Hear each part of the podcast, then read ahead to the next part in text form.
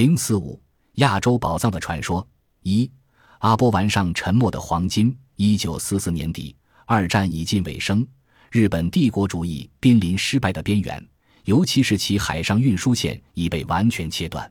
美国政府怕日本政府穷凶极恶，迫害战俘，遂通过中国和瑞土从中斡旋，允许日政府可以动用少量运输船。阿波丸号就是其中的一条。阿波丸号通体乳白色，被称为“幸运之神”。一九四五年二月十七日，阿波丸号装载八百多吨物资，驶向东南亚，并从东南亚带回两千多名乘客。同时，他还秘密地装运了三百吨橡胶、三千吨锡锭、两千吨钨、八百吨钛、四十吨黄金、十二吨白银、五十箱工业钻石。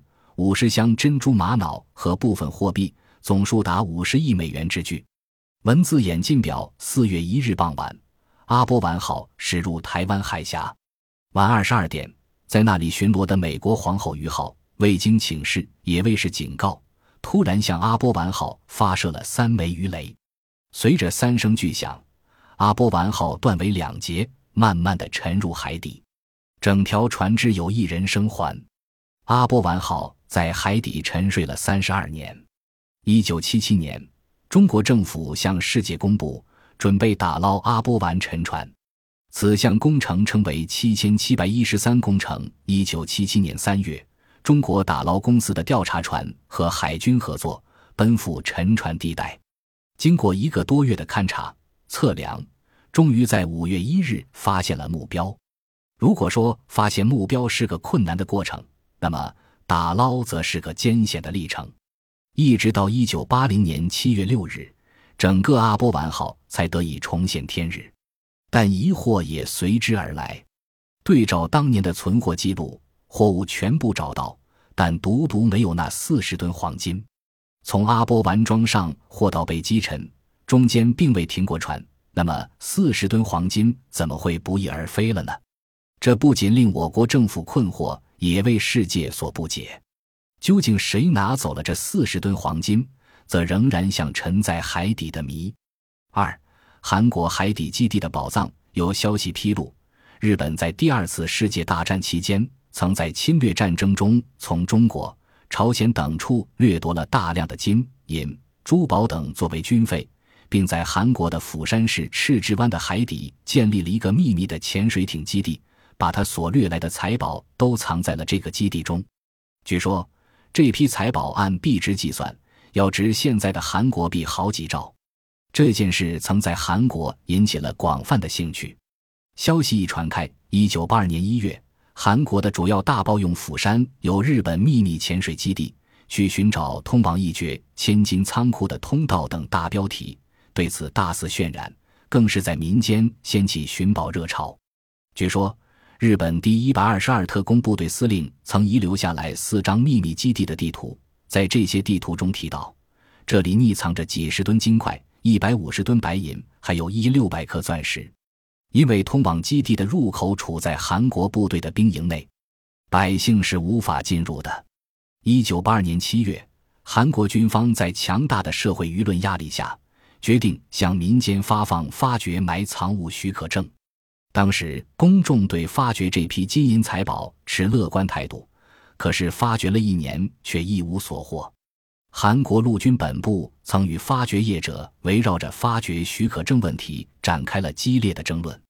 现在经营中小企业的郑先勇声称，他在第一次发掘许可证有效期过后一个星期，在军营某地下十米深处曾发现了秘密基地的入口处，但军方不允许他再挖了。他只好于一九九零年三月十日又向青瓦台军部提出申办发掘许可证的申请，但无人答复。看来这些财宝即便是有，也不知要等待何时重见天日，落人何人之手了。又何况财宝的下落尚没有确定呢？看来要看好戏，只有走着瞧了。三马来之虎藏宝寻踪，第二次世界大战时期。日本东南亚战区司令，绰号“马来之虎”的山下奉文大将，率日军攻克了泰国、新加坡、乌来西亚及菲律宾。在占领东南亚期间，为了向天皇进贡，讨得天皇的青睐，他拼命搜刮东南亚人民的珍宝，积敛了巨额财宝。一九四四年秋，太平洋战争的形势急转，日军海空主力遭到盟军的毁灭性打击。当麦克阿瑟将军率美军反攻菲律宾时，日军已面临灭顶之灾。在无路可走的情况下，山下奉文让菲律宾人将其搜刮来的黄金、宝石等埋藏起来，然后又枪杀了这批买宝人，不留活口。藏宝图分为若干份，交给亲信秘密带回日本。随后，山下奉文十几万大军惨败，基本上全军覆没。他本人也难逃法网，被盟军审判后绞死。随着他命归黄泉，马来之虎藏宝便成为一大谜案。过去数十年来，菲律宾流传着前总统马克思探得马来之虎所藏之宝的消息。马克思对此说时而否认，时而又承认，令人疑真疑假，难以分辨真伪，这更增加了其神秘色彩。费迪南德·埃马克斯在一九四一年十二月太平洋战争初期任美军少尉，是美国远东军二十一师情报官，驻守菲律宾。由于马克思在战争中有接触日本军官的不寻常经历，使得他有条件和有可能在战后设法寻觅山下奉文的藏宝。一九六五年十一月，他当选菲律宾第六任总统后，立刻组织人暗中对藏宝点进行挖掘。究竟挖没挖到这笔宝藏，只有天知地知和马克思自己才知道。但有一件铁证，则举世皆知。一九七零年，菲律宾寻宝协会主席洛塞斯独自进行寻宝活动。经过八个月的挖掘，他在一座山中先发现了无数尸骨，估计是被杀害灭口的菲律宾买宝人。随后又发现了一座金佛，有二十八英寸高，两千磅重。金佛头部可以旋转开，原来肚中是空心的，藏有无数钻石珠宝。洛塞斯将金佛运回家，并没有守口如瓶，而是拿出来让亲友们观赏。他初步肯定这便是马来之虎宝藏的一部分，山中可能还藏匿有其他珍宝。这个发现后来被马尼拉各报纷纷披露，记者们捕风捉影，估计金佛的纯金价值高达两千六百万美元。腹中所藏钻石珠宝的价值则无法估计。马克思获悉这个消息后，便让他的法官叔叔出面，下令没收金佛及珠宝，并控告洛塞斯非法藏匿国宝。这样，金佛就轻易地落入马克思手中。洛塞斯愤愤不平地找参议院起诉。一九七一年八月，参议院召开了金佛听证会，由洛塞斯陈述。电视台则向全国直播，但开会时会场突然被人投入手榴弹，造成九人死亡、九十六人重伤的大惨案。被炸死者中包括议员。于是听证会寿终正寝。一九七二年九月，为了长期待在总统宝座上，马克思强行解散国会，并对全国实行军管。洛塞斯首当其冲，被司法机关拘捕、关押两年后。他不得不屈服，自愿声明不再追究金佛的下落，这才获得释放。出狱后便移居美国。一九八六年二月，菲律宾民选总统科阿基诺夫人顺从民意，准备审查独裁者罪行时，马克思举家逃往美国夏威夷。经过海关时，他们携带的大量金银财宝被海关官员扣留。这些财宝包括数百万美钞。